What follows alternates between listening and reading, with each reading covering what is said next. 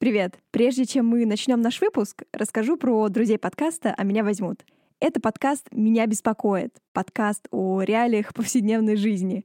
В новом сезоне ребята говорят о поиске себя в другой стране, о работе и о том, как изменить мир к лучшему через социальные инициативы. Послушать выпуски подкаста «Меня беспокоит» можно на всех подкастных платформах. Ну а ссылки я оставлю в описании выпуска. За два сезона подкаста «А меня возьмут» мы успели обсудить программы магистратуры, бакалавриата, стажировки и волонтерства. Но мы еще не говорили про первый настоящий рабочий опыт за границей. А что, если этот опыт случился сразу после бакалавриата? Героиня нашего сегодняшнего выпуска, Марьям, нашла свою первую работу в юридической фирме в Люксембурге сразу же после того, как она получила диплом бакалавра в Нижнем Новгороде как не побояться откликаться на вакансии на международном рынке, можно ли сделать международную карьеру с дипломом юриста и какие особенности жизни есть в Люксембурге, финансовом центре Европы. Все это в нашем сегодняшнем выпуске. Меня зовут Лиза, а это подкаст «А меня возьмут». Подкаст «А меня возьмут» посвящен историям ребят из разных городов России – которые ездили на учебу, стажировку или волонтерство в разные точки нашей планеты бесплатно. Возможности рядом с нами. Нужно просто хорошо их поискать, даже если вы не из столицы, а из какого-то небольшого городка. Оставайтесь с нами, вдохновляйтесь историями, и, может быть, в следующий раз возьмут именно вас –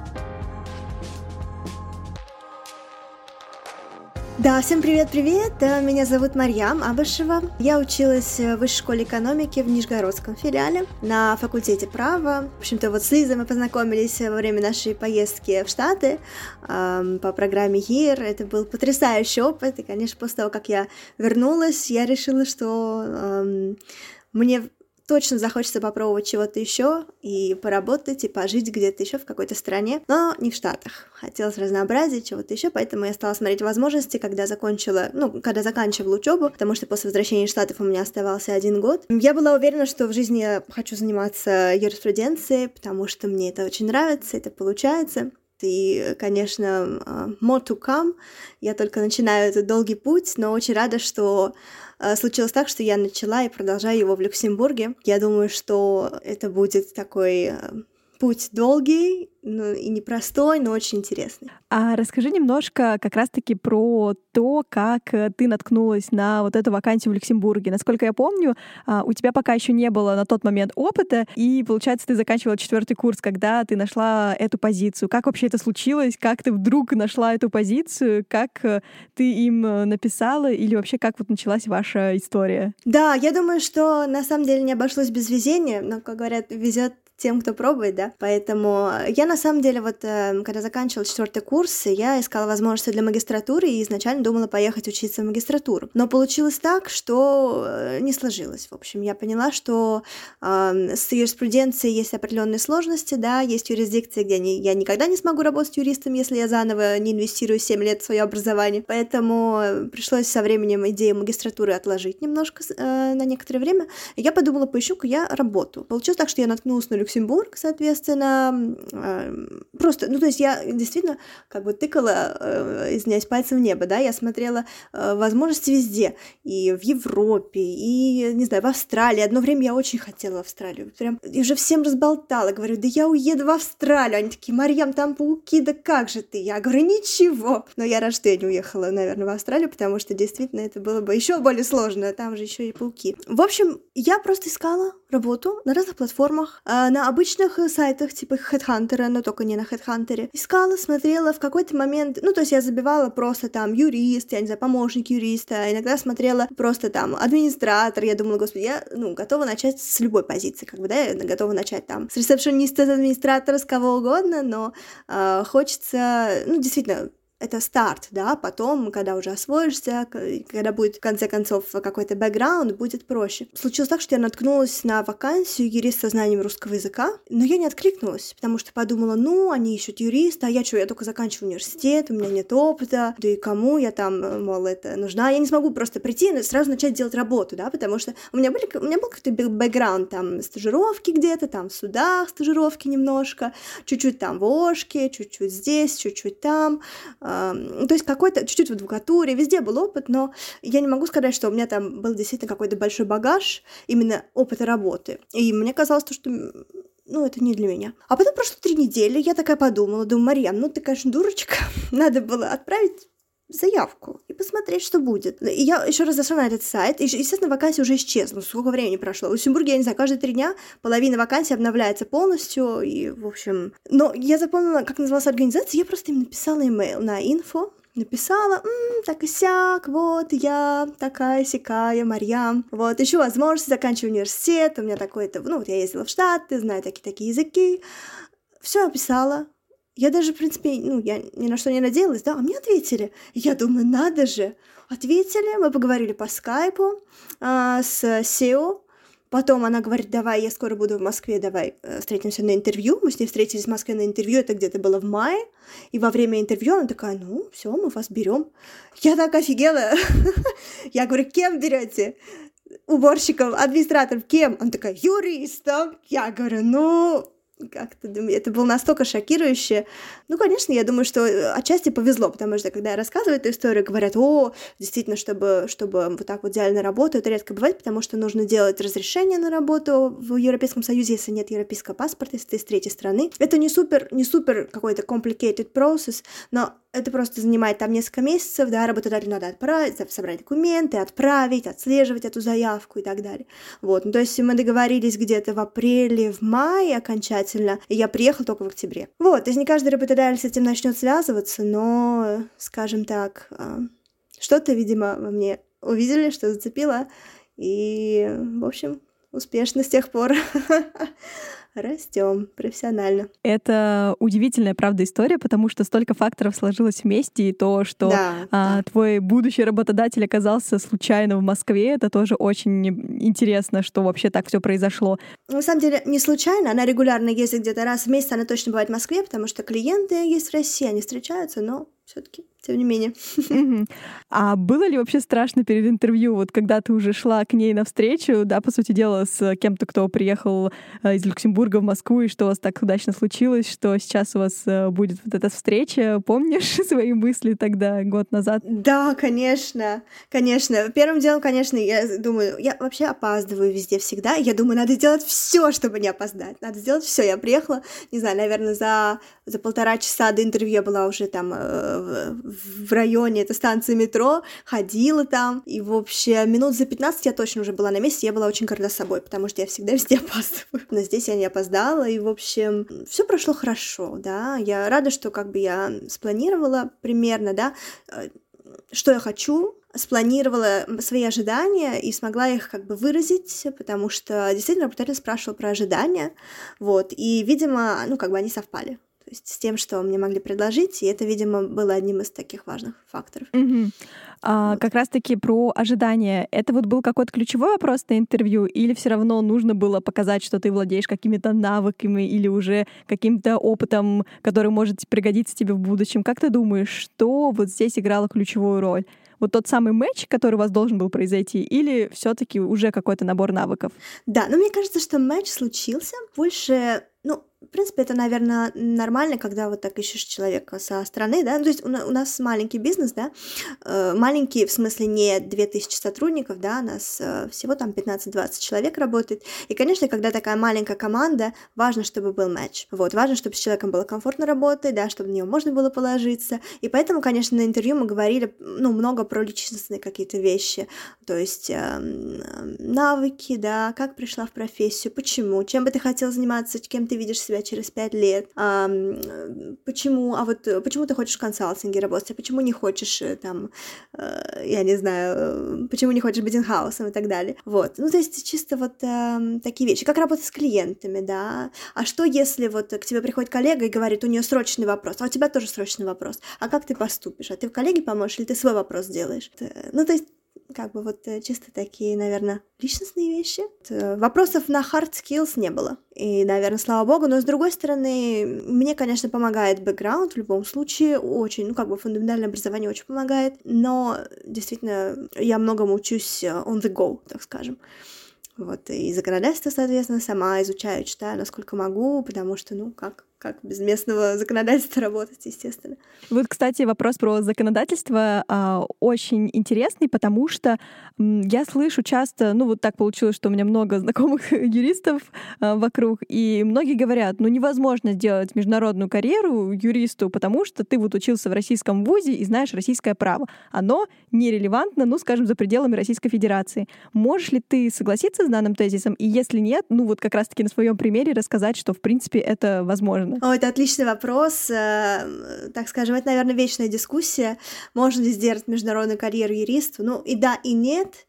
Да, то, чем мы занимаемся, это как бы не, не международное публичное право, да, это именно иностранное право, то есть люксембургское право, корпоративное, гражданское, э, сделки, э, решения и так далее. То есть налоги, там налогообложение, да, мы строим разные структуры юридические. Я бы сказала, что если, наверное, не ставить, ну, конечно, конечно, а, мне сложно соперничать с местными юристами пока, естественно. А, но если не ставить себе супер э, как бы высокую планку, а ну, как бы занишеваться, скажем, то начать работать вполне можно, да, э, вот, то есть делать какие-то пока стандартные вещи, например, вот первый год весь, да, я делала достаточно стандартные вещи, стандартные документы, и в любом случае, в любом случае, как бы опыт помогает, да, просто общее понимание корпоративного права, общее понимание того, как работают сделки, обязательства и так далее, конечно, это помогает, да, и когда ты делаешь договор договор, конечно, имеет значение, какой у тебя есть опыт, потому что вот именно вординг договора, да, какие-то вещи, которые ты можешь учесть э, с учетом своего опыта, они как бы универсальные, да, как, по какому бы праву ты э, не, не проводил сделку, есть универсальные вещи, на которые надо обращать внимание, например. Поэтому если я считаю, что если э, действительно хороший юрист, да, если есть э, большой опыт, его всегда можно применить везде. Вот, конечно, нужно делать скидку, да, на местное законодательство, да, что есть определенные нюансы, это всегда нужно проверять, смотреть. Но я считаю, что всегда можно начать и пробовать. А, вот представим такую ситуацию, что, ну, не знаю, кто-то, я, заканчиваю четвертый курс юридического факультета, знаю английский язык, ну, или учу его э, довольно неплохо.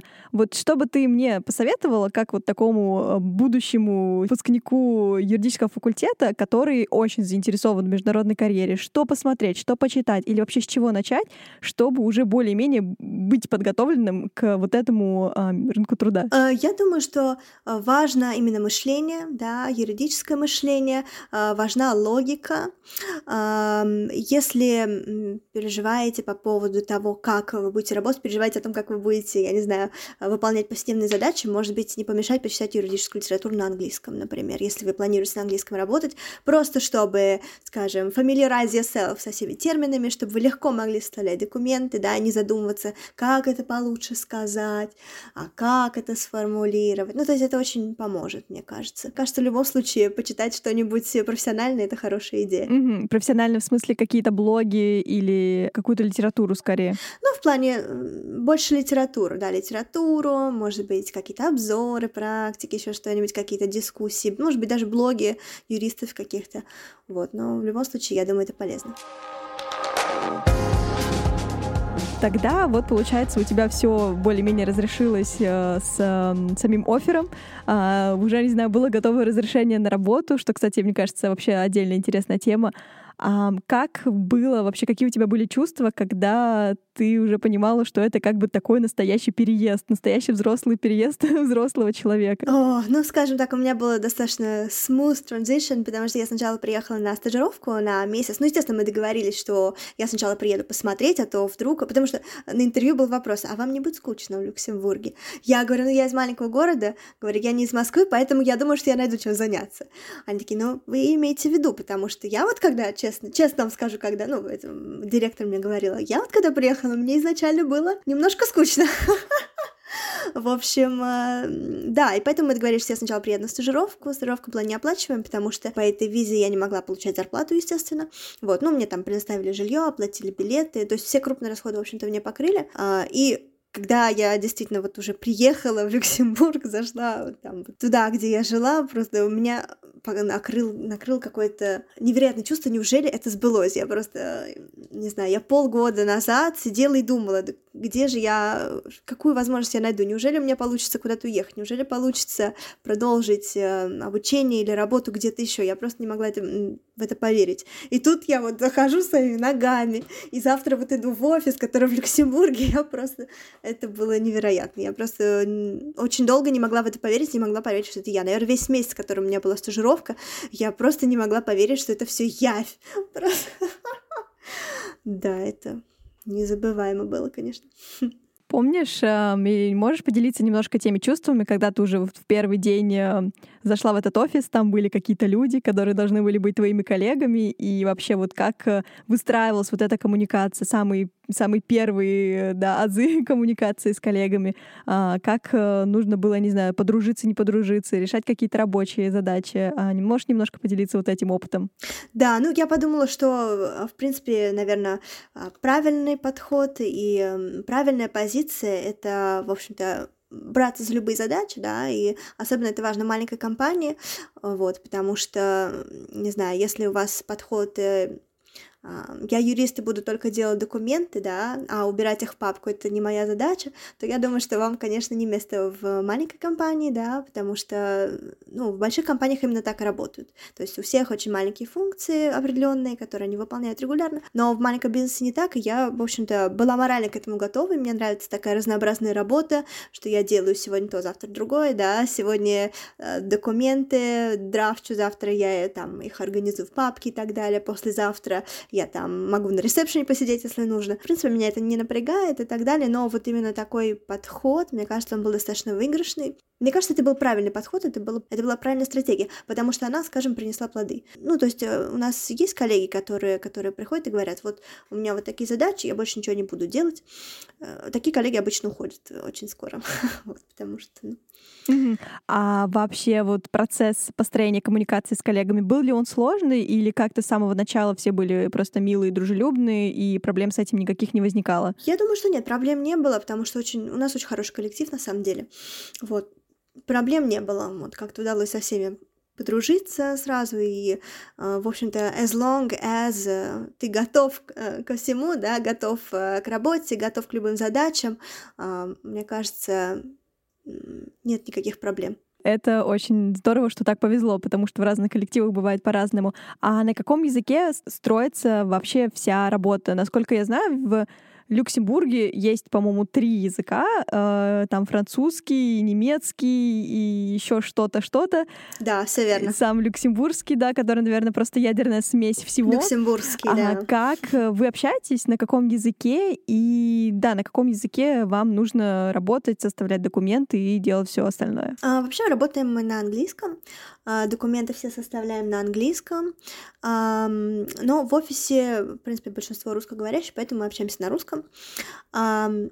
Но Конечно, когда нужно делать research законодательства и так далее, нужен французский, потому что все законодательство на французском, это официальный язык, скажем, официальных документов, поэтому вся практика судебная, все законы, regulations, circulars и так далее, как бы на французском. Можно гуглить на английском, но это немножко такой тупиковый путь, потому что очень ограниченное количество законов есть переведенное. Вот. Но для начала it's okay, потому что, например, корпоративное законодательство, вот этот главный корпоративный закон 1915 года, он есть на английском. Эм, и, в принципе, ну, это очень удобно, да. Сейчас э, я смотрю, ну, больше законов переводится на английский язык, но, например, гражданского кодекса нету на английском. Поэтому, ну, как бы, если ты хочешь, э, да, профессионально развиваться, если ты хочешь чего-то, если у тебя есть амбиции какие-то профессиональные, то э, французский обязательно нужно подтягивать. Было ли сложно как-то с языком в самом начале? Или, в принципе, ты уже ехала довольно подготовленная, заточенная с языками? Да, с французским, конечно, вначале я так буксовала, скажем, но французский я тоже подтягиваю, поэтому этот фактор не такой болезненный. Он тоже как бы никогда не был сильно болезненным, потому что мы не пишем документы на французском, слава богу. Иначе это было бы очень челленджинг. Вот, слава богу, пока нет. Я просто представила, да, французский язык, общеписьменный французский, но так сложный, а если еще нужно было драфтить юридические документы, я вообще не представляю, насколько это может быть сложно. Там всякие обороты, эти всякие трех многосложные предложения. Это... Но интересно. А вообще в Люксембурге сама жизнь Оправдался ли тот стереотип, что тут, правда, очень-очень скучно, как э, сказала тебе уже директор? Как сказать, на самом деле, когда я только приехала, я э, была удивлена, потому что Люксембург, он такой ни рыба, ни мясо, потому что я сначала, когда приехала, я думала, он будет такой, э, не знаю, там, офис, здание, это же финансовый центр, второй в мире центр инвестиций, тут э, миллион инвестиционных фондов, там, чуть не 200 банков. Я думала, тут вот, значит, офисы, клерки, люди с этими, с, э, в костюмах. А эти все люди, они где-то прячутся, видимо, потому что э, высотных зданий, я не знаю сколько, три в Люксембурге, два с половиной. Э, всех этих офисов а Нью-Йорк нет на самом деле. Не напоминает финансовую столицу. И я сначала так как-то была в шоке, потому что вот приезжаешь в Германию, сразу чувствуется немецкий характер.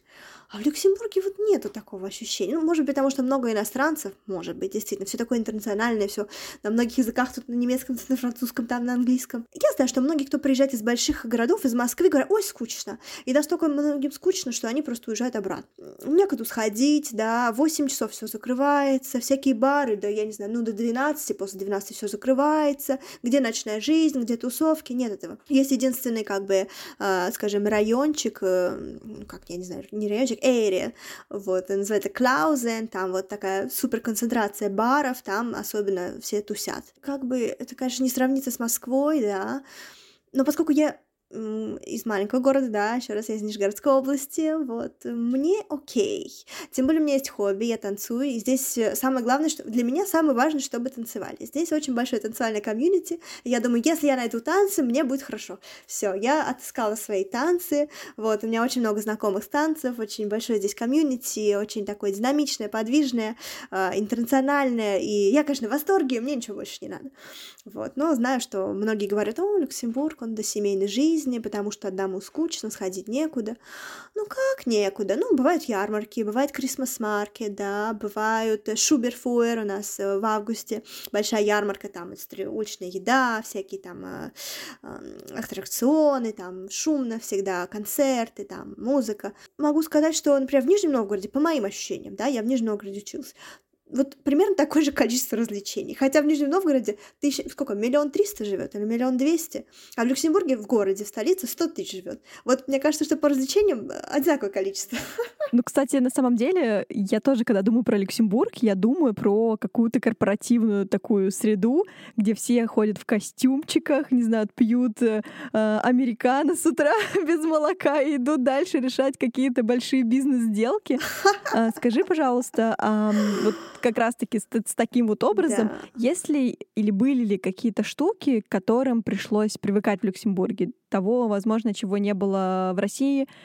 Um, ну, не знаю, с бытовой точки зрения, наверное, нет. Но в Люксембурге такая особенность, что жилье очень дорого, если его снимать, если покупать, очень дорого. Но при этом, естественно, все квартиры в хорошем состоянии, да, и хороший ремонт, и все такое новое, все замечательно. Но ты платишь э, чертову тучу денег, конечно, за это. То есть, э, ну, для сравнения, например, для сравнения, если вы хотите снимать студию, ну как, ну 25 квадратных метров э, где-то, то цены стартуют от, э, я не знаю, ну средняя цена, если вы хотите в городе, в Люксембурге, в столице, ну где-то 1300 будете готовы выложить. 1300 евро в месяц за студию 25 квадратных метров.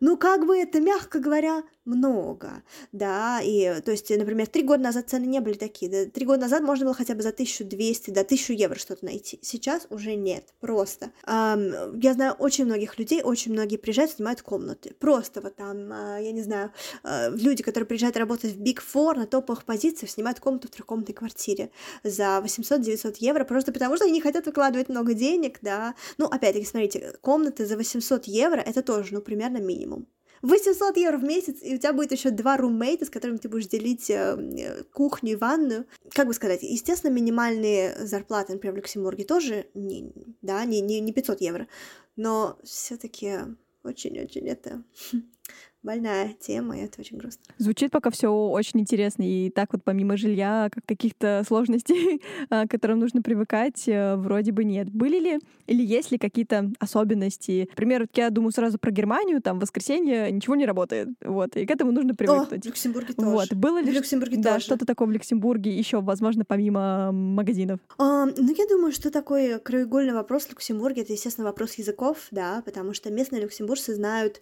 ну, 3-4 языка, то есть французский, немецкий, люксембургский это все в школе, садик начинается люксембургский, потом присоединяется, когда чуть старше дети, французский, в школе присоединяется немецкий, если классическая люксембургская школа, то есть английский там где-то потом еще. Вот, и это, конечно, кругольный вопрос, потому что люксембуржцы, естественно, любят говорить на люксембургском, да. И вот, например, эм, была ситуация при мне в супермаркете, то есть очень много французов, и французы, естественно, не говорят по-английски даже. И это, о, это, это катастрофа, потому что французы не говорят по-английски. Это любой ломанный французский с французом лучше, чем прекрасный, замечательный английский.